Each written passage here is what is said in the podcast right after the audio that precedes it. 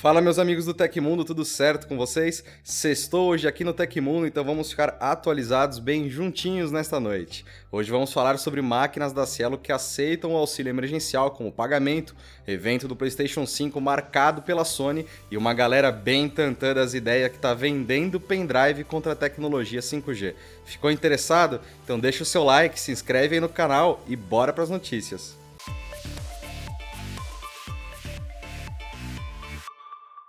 A empresa de serviços financeiros Cielo passou a aceitar como forma de pagamento o cartão virtual da Caixa Econômica Federal, obtido por quem recebe o auxílio emergencial criado pelo governo para reduzir as dificuldades financeiras geradas pela pandemia do novo coronavírus. Por enquanto, aceitam o cartão virtual as máquinas de cartão que têm liberada a opção de pagamento com QR Code. É possível fazer o pagamento também pelo recurso Superlink e usando as soluções de e-commerce da Cielo. O próximo passo é liberar as transações também pelo Cielo Pay. O objetivo principal é reduzir riscos de contaminação, já que o atalho faz com que o consumidor não precise sacar o dinheiro em agências. A compra é totalmente digital, efetuada em poucos segundos e pode ser feita em lojas físicas ou virtuais. No blog da Cielo, a companhia explicou passo a passo como o procedimento funciona em ambos os casos. Para conferir a lista completa de estabelecimentos que também já aceitam auxílio emergencial como pagamento,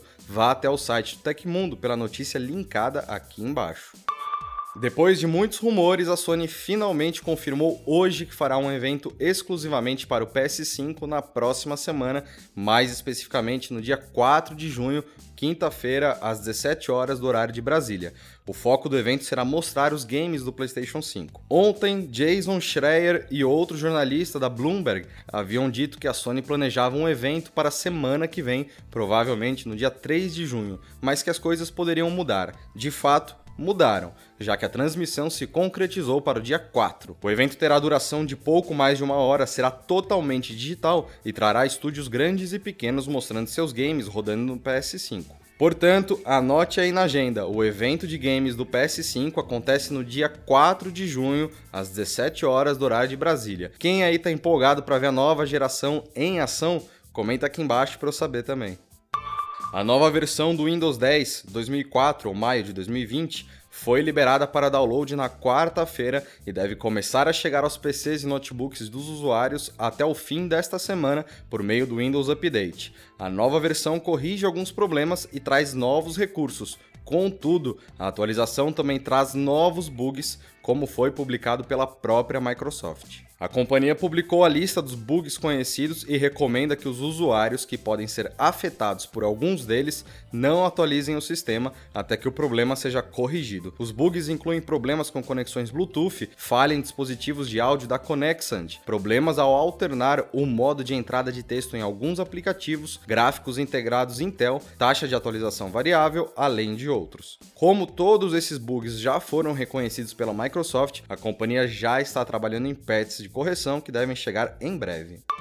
As teorias conspiracionistas e sem embasamento científico que alegam malefícios causados pelo 5G ganharam um novo integrante. A BBC se deparou com um pendrive que funcionaria como um escudo anti-5G recomendado por quem milita contra a tecnologia. O problema é o seguinte: segundo análises de quem encomendou o produto para testar o suposto funcionamento, é que ele não faz nada do que promete, custa caro e tem todas as características de um golpe que se aproveita da crença de um grupo. O 5G BioShield é um pendrive comum que seria dotado de um catalisador holográfico vestível de nanocamadas protegendo o usuário de qualquer dispositivo eletrônico, radiação ou campos eletromagnéticos próximos. O seu funcionamento ocorre por um processo descrito como oscilador quântico, que gera equilíbrio e reharmoniza as frequências, vindas de outros aparelhos, desde computadores e celulares até dispositivos Wi-Fi.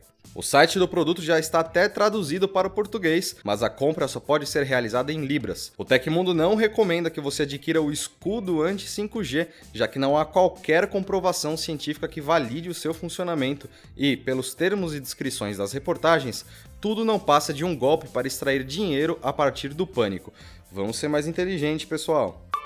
A Samsung lançou no Brasil o Care Plus, seguro feito especialmente para os celulares da fabricante. Já disponível no exterior, a novidade promete transparência aos consumidores e trará benefícios em planos com valores fixos, que garantem desde garantia estendida até cobertura contra roubo. O Care Plus chega ao país com cobertura para as principais linhas de celulares da Samsung vendidas no Brasil. De acordo com o site da marca, os benefícios estão disponíveis para modelos que vão desde a linha Galaxy J até o Galaxy Z Flip, modelo dobrável da empresa. A contratação do seguro pode ser feita nas mais de 300 lojas da Samsung no país ou diretamente no site da marca. O processo online exige o número do e-mail do aparelho e pode ser realizado em até 30 dias após a data da compra do smartphone. Lá no site do Tecmundo você confere todos os valores de planos, mas vamos citar alguns para vocês. Um seguro para a linha Galaxy S, Galaxy Note e Z Flip que cobre dano acidental, mais roubo e furto qualificado fica por R$ 1.199.